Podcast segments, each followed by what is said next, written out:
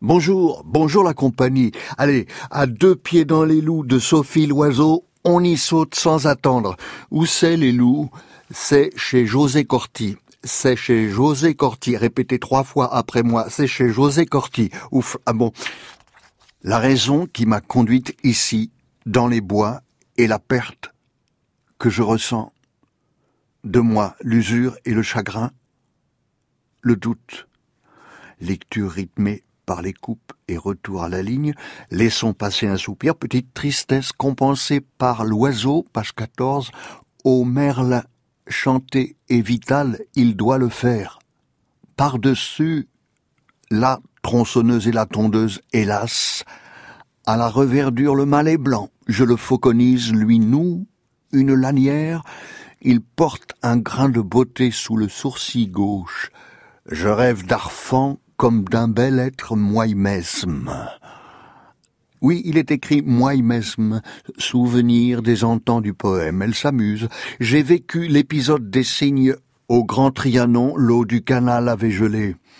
Les oiseaux s'étaient fait prendre, je m'éprouvais à les regarder, briser la glace, de la poitrine écriée, le passage sitôt ouvert, de quelques centimètres il tortille du cul car il est Victorieux, la troupe s'enfile dans la brèche, et c'est à un autre. Le rhino de Toari.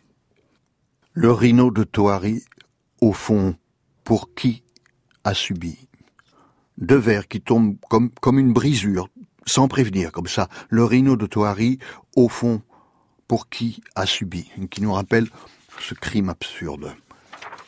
Plus loin, dans les loups, des crottes noir, semé de pépins de mûr, une martre les aura déposés pendant la nuit sur la marche, moussue et déchaussée menant au perron où j'ai pris, côté parc, l'habitude de m'asseoir. On a compris qu'en parlant du loup, des loups, elle parle du sauvage. La grande barrière, selon Giono, dans Solitude de la pitié, dressée à jamais entre l'animal sauvage et l'homme. Entre eux et moi, tout ce qui se joue est vrai. J'ai fait péter le bouchon de champagne le coup, et parti, c'était mon coup de fusil, un sale coup, fautif d'une telle détonation en pleine idylle avec eux. La canne colvert a fait un bond sur l'eau. Oh, la nuit, j'ai peur.